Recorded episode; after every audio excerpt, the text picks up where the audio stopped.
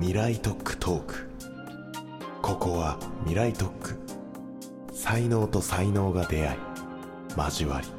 新しい都市の形を創造する場所。こんにちは。オフトピックの草野美希です。三井不動産のあわやですこの番組はさまざまな領域の専門家をお呼びして未来に必要な産業基盤これからの都市の可能性を探っていきます。引き続きゲストはエンタメ社会学者株式会社リエンターテインメント代表取締役社長の中山敦夫さんです。よろしくお願いします。よろしくお願いしまお願いしす。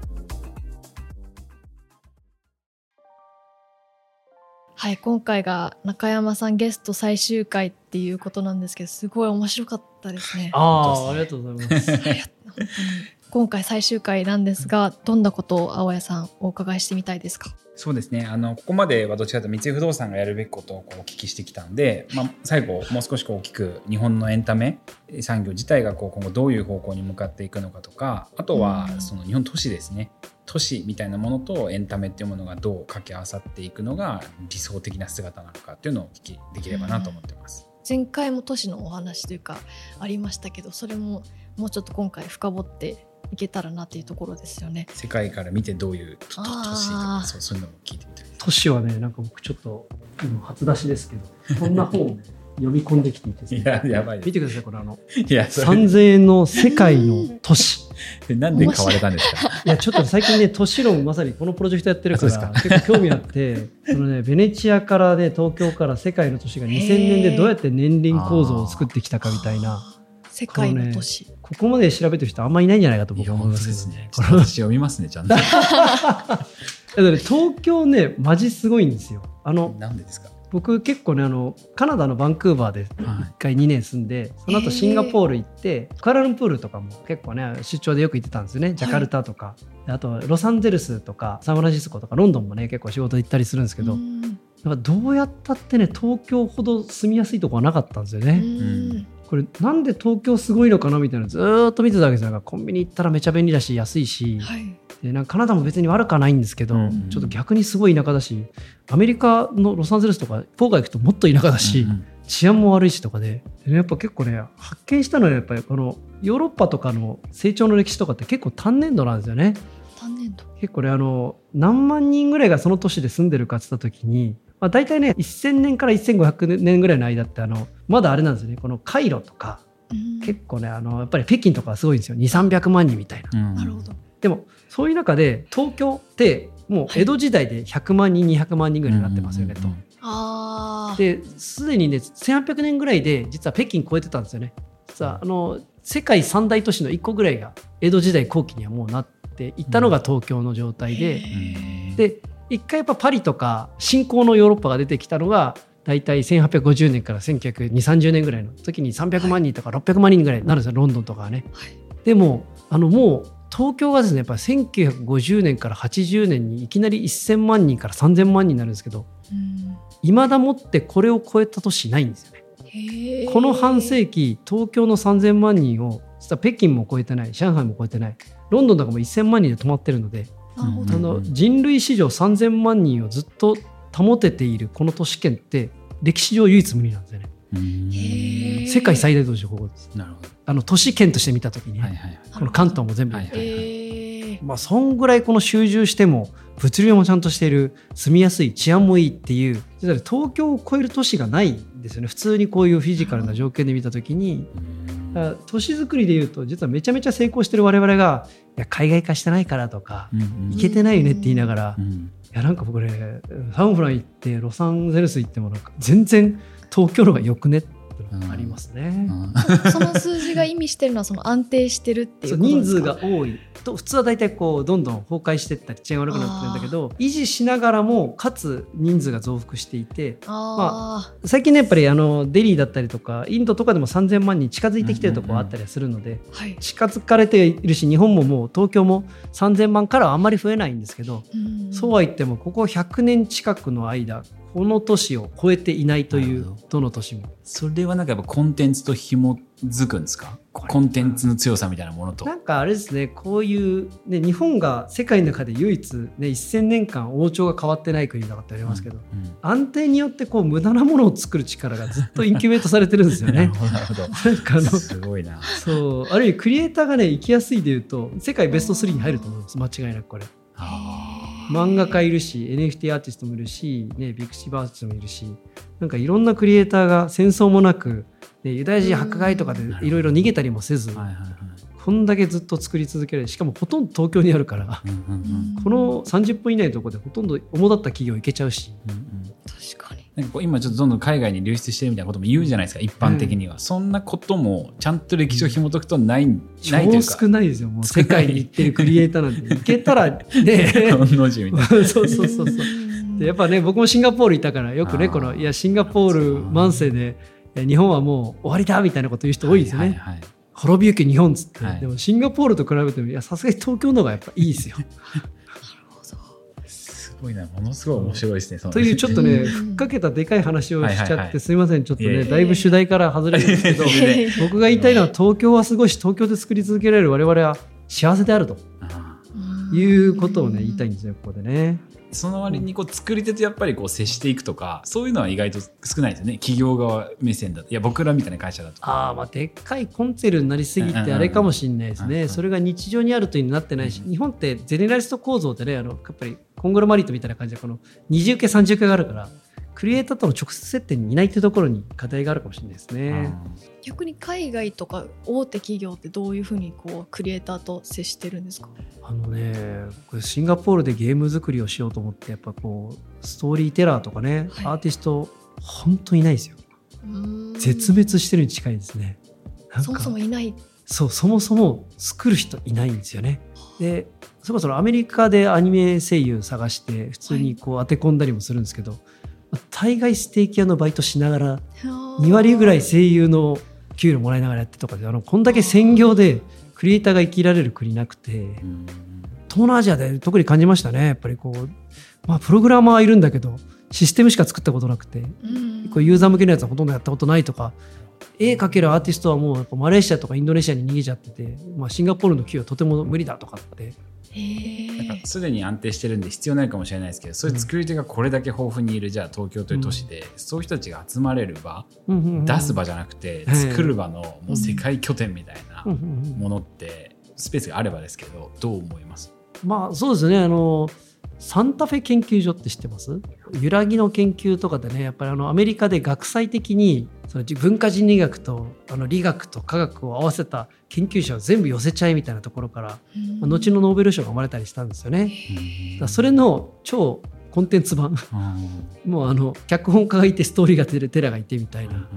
で日本だとやっぱ出版社とかがやっぱそういうのインキュベートしてきたんですよ。長い間ね。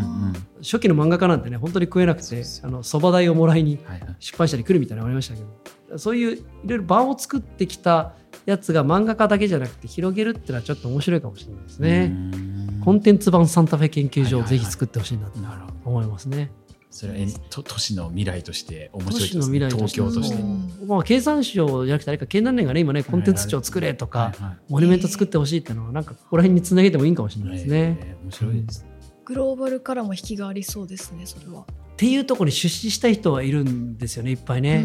海外のプレイヤーがですか、海外のでもね日本のやっぱり有名な脚本家とか本当に漫画原作者に連絡するんだけど本当に返信くれないんだよねってみんな言ってて。うん。英語でメールして返信くれる人ほとんどいないと思うよ、あー。言語の壁が。言語の壁。あと信用してない人へのこの当たりの辛さっていうのは日本人はね。日本人の一回会うとねみんな大体急に仲間なんだけどこう。で日本語喋って直接向かった人としかやっぱ仕事しない傾向があるんでね。そうなんですか。どうなんですかね。そんな僕はあんま感覚ないけど。サクッと LinkedIn で連絡が来てじゃあちょっとキャッチアップ15分やろうよみたいなそれはないかものはカルチャーとしてないですねカルチャーとしてないですよ面白いな。そういう東京の未来は面白いですね本当に、うん。なかなか出てこないですね社内の話からは。本当に。そうですね確かに。先ほどその東京がもう集まってるみたいなお話ありましたけど逆に地方とかはどうなるんですかね？そうですね。我々もいろんな地方のプロジェクトは今やってるのでお聞きできればなと。あのお二人はブルージャイアント見ました？見てないですよ。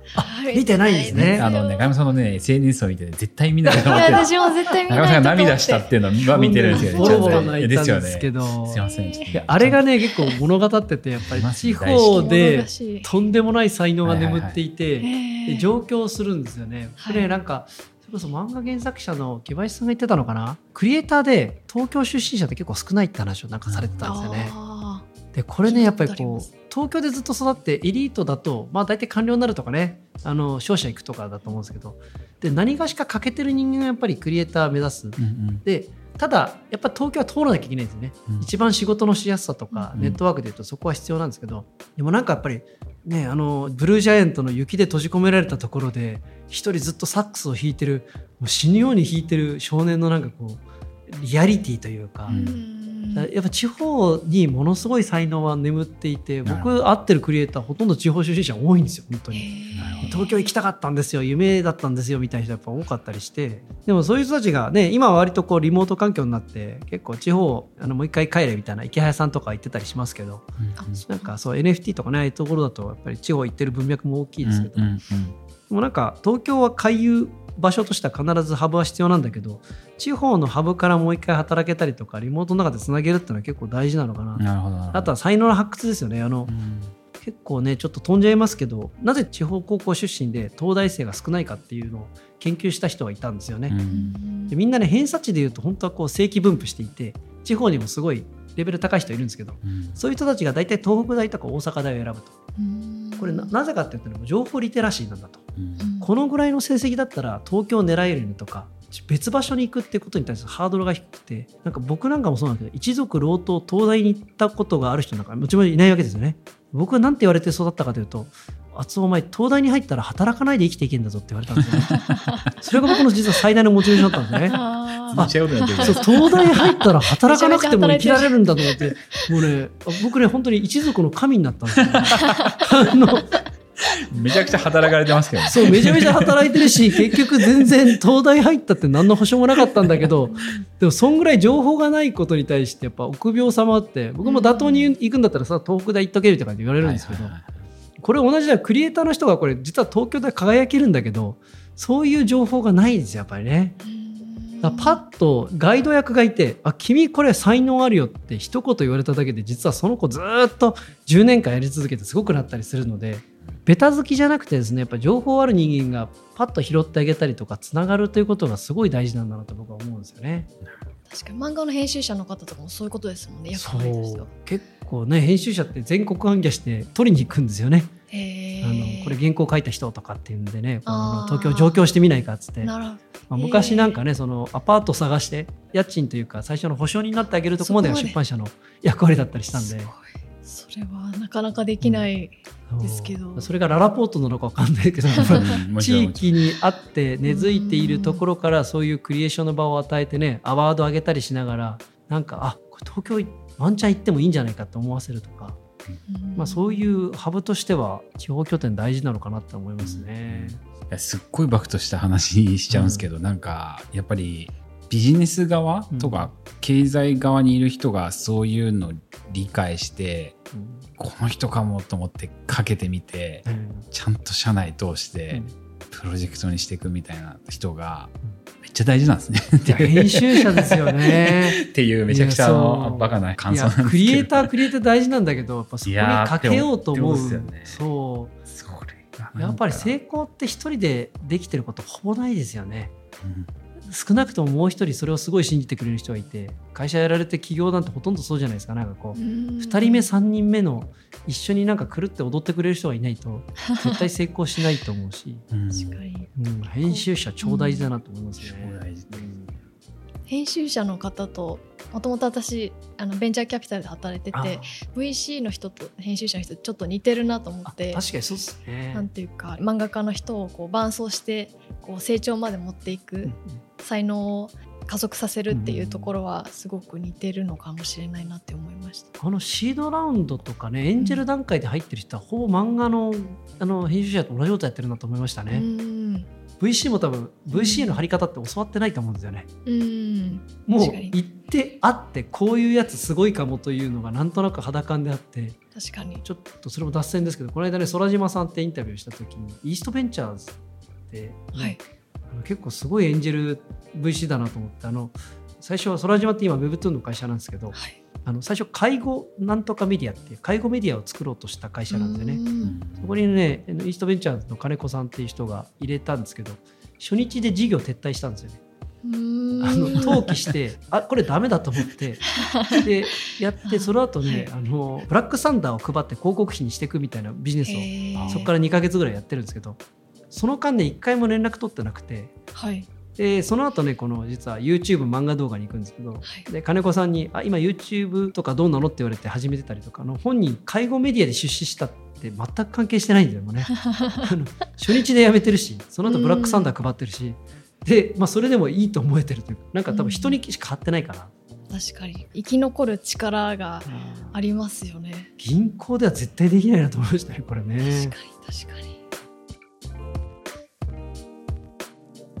アニメのお話今されててあと他にも食とかそういうのは強いと思うんですけど Web3 みたいな今こう言われている文脈っていうのは中村さんからすると日本はやっぱり強い領域だと思われますか、あそうですね。なんかまあ Web3 で言うとねまさに僕といりは草野さんに喋ってもらえば一番いいんじゃないかと。お姉さんのね あのエミさんがギャルバースで大体10億円相当とかですかね。あと集めたりもされてまさにな息子のねあのうん。アートまで持ってっていやあれすごかったなと思いますけど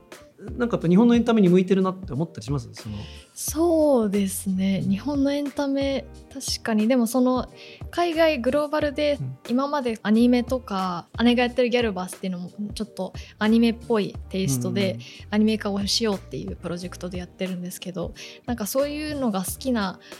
人若い世代っていうのがすごく潜在的にこんなにいるんだなっていうのは、その姉のプロジェクトを見て思ったので日本風の NFT のプロジェクトとかってアメリカでやってる人とか結構いるんですよね。なんかそれ見ると余計日本でできるのにもったいないなっていうのは正直思うところ小豆とかですよね、うん。なんかまだねやっぱアートだなとは思うんですよね。やっぱりアートってねコンテクスト的に最初の一人目だからやっぱり流行ってるってのもあるしそれこそ草野さんってね、まあ、ギャルバースでそれこそセーラームーン的なものをあの時代あのタイミングで出せたことがすごく大きくて、うん。あの後2番選手3番選手の人がね全然晴れてないのを見たりするとやっぱり彼女が書いたことが一番最初の白線であってその次ってのはやっぱりみんなに変われない。あと課題だなと思ったら海外投資家なんですよね。うん。基本ね2兆円ぐらいがあの NFT で買われたって言いますけどもう98%ぐらいがやっぱり海外でのお金によるもの。そうすると日本に対してやっぱオリエンタリズムというかねあの同型がある人たちがこれあったよね。新しいよね。日本的だよね。なんか欧米人が書いた浮世絵っぽいもののが当たるというか。うん。日本人であることが別にすごい必然性があるわけじゃなくて。でも女性があのタイミングでセーラームーンをホーストさせれるものを書いたりとかっていう一人目の時にものすごいお金が集まってただやっぱりコンテンツと違うなと思うのはやっぱりそのね彼女の着眼点とタイミングが良かったんであって、うん。村上隆さんもねもちろん NFT でも成功はされてるけどじゃあそれって何のキャラクターだっけとかってみんなの中で共通体験があるわけじゃないんですよね。うん。うん。どっちかというとすごいアーティストの方が先立つというかあのタイミングでこういう価値観を提示したから10億20億みたいな価値がついて新しいコミッションワークにかなりお金がつくようになってってうん儲かるようになるんだけど2人目になると急に収入的にはこの数百万円とか数十万円になっちゃったりする超差別的世界で資本も外からなのであの日本人の文脈じゃないところに課題はあるでしょうね。我々がずっとコンテンツを作ってきたというところじゃなくてコンテンツじゃなくてもいいし外から見た偏見もうまく使いながらやっていかなきゃいけないし。と思うのはなんか村上隆さんとかもそうですしアンディ・ウォーホルみたいなアートとビジネスどっちも受け入れるクリエイターっていうのは日本だとちょっと少ないのかなっていうなんかアメリカとかだとやっぱり資本主義なのでもうスケールさせることがうん。結構ゴールというか、うん。あのみんな共通認識であるんですけど日本だとやっぱ職人っぽいところが、うん。それがいいところでもあるんですけどなんかそういうところはサポートできるそうですよところねかなと思います。そう VC の課題ってねお金は割とこうジャブッと上げるんだけど日本ってやっぱアクセレレーション的なところで弱いですよね、うん。やっぱりこのあの株主も含めたプレッシャーがあるから、ね、あのアメリカってどんどんスケールして、ユニコーンじゃないと上場しても意味ないよねぐらいの。うん。なんかに対して日本がやっぱり小粒になっちゃったらやっぱりね職人としてとか製品としてはいいんだけど最後それをじゃあどこまで持ち上げるかっていうアスピレーションのところはどうしてもね職人単体の野望とか器にもう制限されちゃってるので、まあ、でかけりゃいいってわけじゃないってのは若干ありますけどね、日うん。まあそう本ですね。が出してるものの良さみたいなのは結局アメリカでも通じてはいるわけだから、うん。ちょっとね Web3 っていうとやっぱりこうあまりロケーションを問わない、うんうんちょっと時間的なものの方がうん。うん大事なポイントなのでなるほどあんまりねこのうん。あの不動産の話とはちょっと遠ざかっちゃうかもしれないですけどうね。前 Web3 というかその NFT のイベントにリスボンに行ってきたんですけど、やっぱりもともと絵を描いててとか、グラフィックをやってて NFT 化しましたみたいな方たちが多かったのでなんかそういうクリエイターの人が集まる場所っていうのはやっぱ必要だなってうん。そこで思ったのと、そのリスボンであのやられてる会場がすごい伝統的なホールみたいなうん。ところでやられててなんかそこのデジタルとうん。伝統的な場所でやってるっていう融合がすごくなんかいい感じにヘリテージを活用されてる感じがすごくね。空間設計面白いなと思いました。うん逆に一曲によらないのはね京都 IVS がまさにその 墨地で IVS とかね。二条城でオアシスでしたからね。なんかああいうのに向いてるんですかねねみんなが。もう一つお聞きしたいんですけど、まあ、僕らは場所ありきで基本的にビジネスしているんでそのこういうエンタメのいろんな変化が今起きているまさに凄まじい勢いで動いている中で場っていうものの概念とか捉え方をこうこういうふうに変えていった方がいいんじゃないかとかそういうことがあればちょっとお聞かせいただけますでしょうか？あそうですねなんか僕はねなんかこう時代の流れ的に90年代2000年代が場の軽視だったんだろうなと思ってるんですよね、都市の限界とかと同じでもう3000万人行けました、ん。公園も出てくるし住みづらいしうん。みんな地方に行けみたいなのあるじゃないですか、うんうん。人と会わなくても生きていけるんだっつって、うん。どんどんデジタルだっつってた時にま同じようにね社会学でもねよく言われてたんですよね。その血縁遅延とかあるけどもうそういうのにつながる時代はダサいと。うん。趣味縁で自分で選択をしていくんだみたいな、でもね人間そんな合理的じゃないから、うん。やっぱりフィジカルにあって、ね、あある意味嫌いな関係も含めて場にとらわれてることで発見することも多いですよね、うんだからさっきのねアミューズメントパークが2010年代にすごいこう増えたのってあの場の再確認というかで、ね、3年間リモート仕切ってなんかホロクラシー組織だとかってみんなすごいこう割と自由にってやってた時に何が起きたかというとカオスですよね。うん。普通に副業やってるやついるし普通にコミットしてるやつもいるし、はいはいはい。あ我々はこんなに民主主義に頼れるほど全員が賢くはなかったんだなと。うん。自由で民主的で楽しい組織ってこんなに密集で何もなんなくて進まないし決まらないしみたいな。時にあ場大事じゃないっつってみんなねやっぱ 揺り戻してやっぱりこうね半分から7割ぐらいはオフィス勤務してください、はいはい。日々顔を付け合わせてる中で化学反応が起こることをちゃんとね少年性って待ちましょうと、うん。えーワーケーションっつってね外行った人もちょっと田舎のワーケーションはマジでやばいですみたいな感じでねうん。戻ってきてる人も結構多数、ね、インフラも整ってないしうん。地方の緊密すぎる関係性で隣おばさんが全部喋ってることまで知っている怖さとか なんかそういうのに疲れちゃってまた戻ってきたりもするのでなんかこう青い鳥ですよね。うん。場から離れてすごい世界があるかもみんなフォートナイトだけで生きろみたいなのもあるんだけどなんか戻ってきたらあこの場所があっての青い鳥だったんだなというか。玉虫色ですけど僕らハイブリッドにならざるを得ないしハイブリッドの中の割合の価格、ね、あの最適なところをみんなで見つけてる段階なんだと思うんですよね。うんうんうん。なるほあもしかしたらここ30年って三井不動産とかこういう不動産会社からするとすごい俺らって遅れてますしね。みたいなね貸してるだけですしってコンプレックスなんだけど、ど、いやでもあの、ね、朝日新聞見てください TBS 見てくださいフジテレビ見てくださいめちゃめちゃ盤石ですよね不動産でみたいな。利益半分以上不動産ですよみたいな。それ自体のサース的価値というかね、うんうん。この安定してる価値によって新しいものがいろいろまた紡がれるわけだから、場の再確認っていうことが我々に今むしろ必要なんじゃないかなっていうのはちょっと喋ってて思いましたね。いやでも今日ずっとお聞きしててそうやってみんなで話せることとか、うん。ちょっと事件チックなことが現場で起きるとか、あれやばいよねって語り継がれるとかいう感動コントロールってできないけど、えそういうのを作っていくんだみたいな感じに意識変えていけばいいんでしょうね。そうですね。でそういういいタイミングでたまたまデジタルが進んだがゆえうに、んそうなっているっていう、うんなんか一周回ってきてっうんうんていうところをちゃんと今こそ捉えなきゃいけないっていうのはすごい感じました。コンテンツリテラシーも投げた上でね、んあやさんのあの場持ってますが何かぐらいのいやなんかそういう感じにちょっと進化してほしいそうな、そんなことは言えないですけど。いやすごい。めちゃめちゃ面白かったです。お二人の話すべて面白かったんですけど小林一三さんの話とかも すごい面白かったですし都市の話は私全然詳しくなかったのでこういうコンテンツが場で生まれたら面白そうだなっていうのはすごく妄想してて楽しくなったのでちょっとこれからが楽しみです。ではこの辺りで締めたいと思います。中山さん4回にわたってありがとうございました。どうもありがとうございました。ここまでお聞きいただきありがとうございました。番組への感想はハッシュタグ未来トックトーク。未来トックは漢字、トークはカタカナでツイートしてください。次回もお楽しみに。